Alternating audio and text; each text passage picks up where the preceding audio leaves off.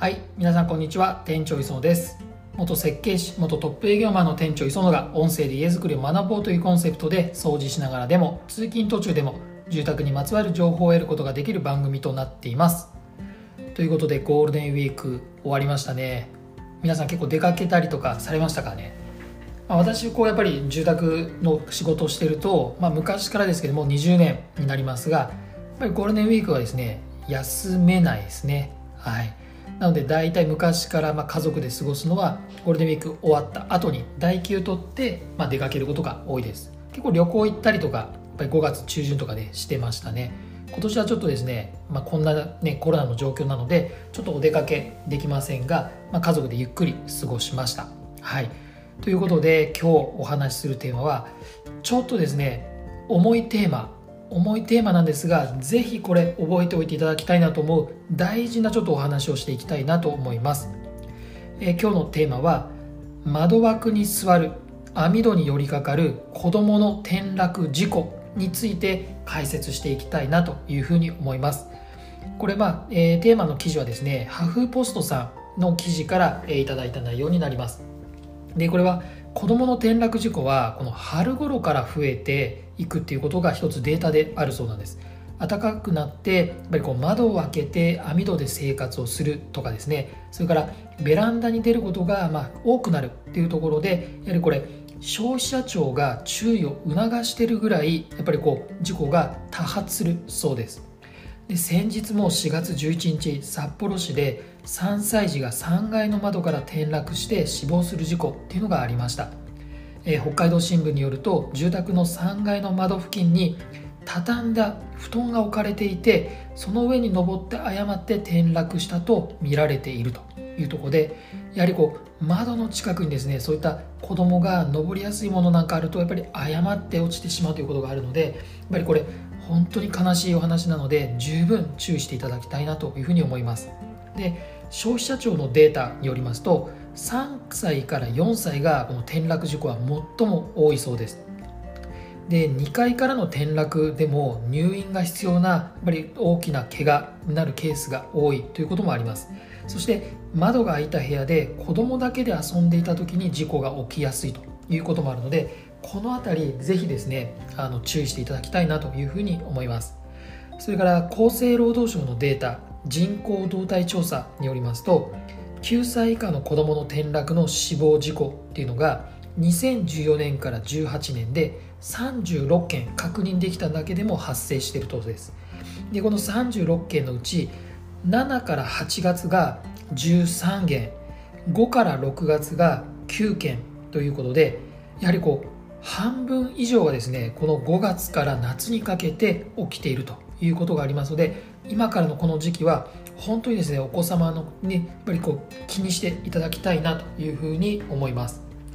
で他にもですね医療機関ネットワーク事業のデータによりますと、まあ、窓枠に座る網戸に寄りかかるそれの事故の原因になったっていうのが23%、えー、2番目に多いのが、えー、これ家具とか段ボール台ですね、まあ、先ほどの札幌の事故もありましたが、えー、足場にしてそこから登って転落。これが17%だそうです。で3番目に多いのは、えー、保護者が外出中の事故。これが13%そして窓が開いていたことによる事故。これが10%になっています。やはりこういったところですねきちんとまあ、事前にですねこういうことが原因になるということを皆さんに知っていただくことで事故をですね本当一人でも多い子どもを助けてあげたいなというふうに思ったので今回こういうテーマにしています。じゃあどういうふうな対策を徹底したらいいのかというとこも最後にですね一緒にシェアしていきたいなというふうに思います。でまず私は5つの点をあのご紹介したいと思います。まず1つ目は最近ちょっと多くなそんな多くないんですが出窓ですね。出窓とかあとは結構窓下のカウンターテーブルとかですね。こういったとこに窓があるケースで人が入れるような小さなお子さんだと結構ちっちゃい窓でも出たりできちゃいますのでこの出窓とか窓下のカウンターをですねあの十分気をつけてください。そこによじ登って転落という可能性があるので十分気をつけていただきたいなと思います。それから2つ目は、えー、窓の下に、まあ、台になるものを付近に置かないようにしてください。先ほど札幌の例は布団で畳んだ布団から落ちるなんてもう本当想像もしなかったと思うんですが、まあ、そういったものもそうですしあとは子どものおもちゃ箱なんていうのも移動を子どもたちで自分でできたりしますのでそういったものもやはり子供の親がいない時には自分たちで出し入れできないような状態にするとかですね、まあ、そういったことも考えていただきたいなと思います、えー、それから3つ目は窓とか網戸の劣化も注意してください。これも劣化していると、まあ、外れやすくなったりすることで転落するなんていうこともありますのでやっぱりきちんとした定期メンテナンスを怠らないようにしていただきたいなと思います。それから4つ目4つ目はバルコニーですね。バルコニー。バルコニーの室外機は要注意です。バルコニーの室外機。あれはですね本当にバルコニーのあの手すりの高さって大体 1.1m から 2m ぐらいだと思うんですがその下に70センチぐらいの高さの室外機があってそこにもし登れてしまうともう単純に頭お子さんっていうのは頭重いのでそのまま落っこっちゃいます。なのでこの室外機は本当に要注意していただきたいなと思います。そして最後5つ目は窓を開けた状態で子供だけで遊ばせないでください。窓を開けた状態。でできれば通常のロック真ん中ぐらいにロックがあると思いますがそれでちょっとあの身長の高い子供だと自分で開け閉めできるので、まあ、あのセカンドロックをですね上の方に自分たちでつけるっていうのも大事だと思うのでそういったことも子供部屋だったり子供が遊ぶ部屋にはきちんとですね子供の手の届かないところに予備の鍵をつけるセカンドロックをするというのもぜひやっていただきたいなというふうに思います。ということでこの5つの点をですねぜひあのちょっとですねあの取り入れていただきたいのとあともう一つ提案としましては窓を開けたままにしなくてもいい生活っていうのも一つ考えてみてはいかがでしょうか？これは新しく注文住宅を建てる方新しく住宅を購入する方のみになってきますが例えば一つは24時間熱交換換気システムなんていうものを導入している会社さんです。これは大和重建もそうですが24時間熱交換換気があると特にですねずっと窓を開けっぱなしにする生活を必要としません。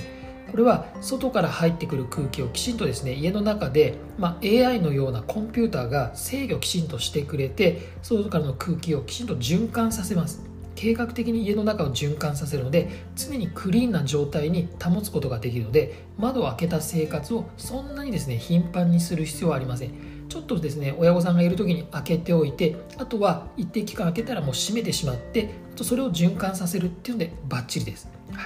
でさらにはこれにプラスアルファで全館空調です。全館空調。これはエアコンなどのシステムを1箇所または2箇所に集中させることで各部屋にエアコンをつけずに家の隅々までそういった暖房だったり冷房だったりっていうこう快適さを提供する。それが全館空調ですがこれも窓を開けた生活にする必要がない住宅になってますのでこの全館空調それから24時間熱交換換気システムを導入したお家なんていうのを少しですね検討いただくとよりいいのかな安心なのかなというふうに思います。このぜひあの子どもの転落事故が起きないように徹底して私たち親が子どもを守っていきましょう。よろしくお願いします。というわけで本日は、えー、子どもの転落事故防止についてお話をさせていただきました。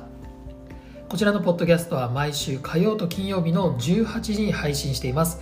それ以外にも店長磯の Web 家づくりコンサルティングは音声だけでなく YouTube でも毎週水曜日と土曜日の19時に配信しています。そちらも合わせてご覧ください。チャンネル登録もぜひ忘れずにお願いいたします。それはまた次回もお楽しみに。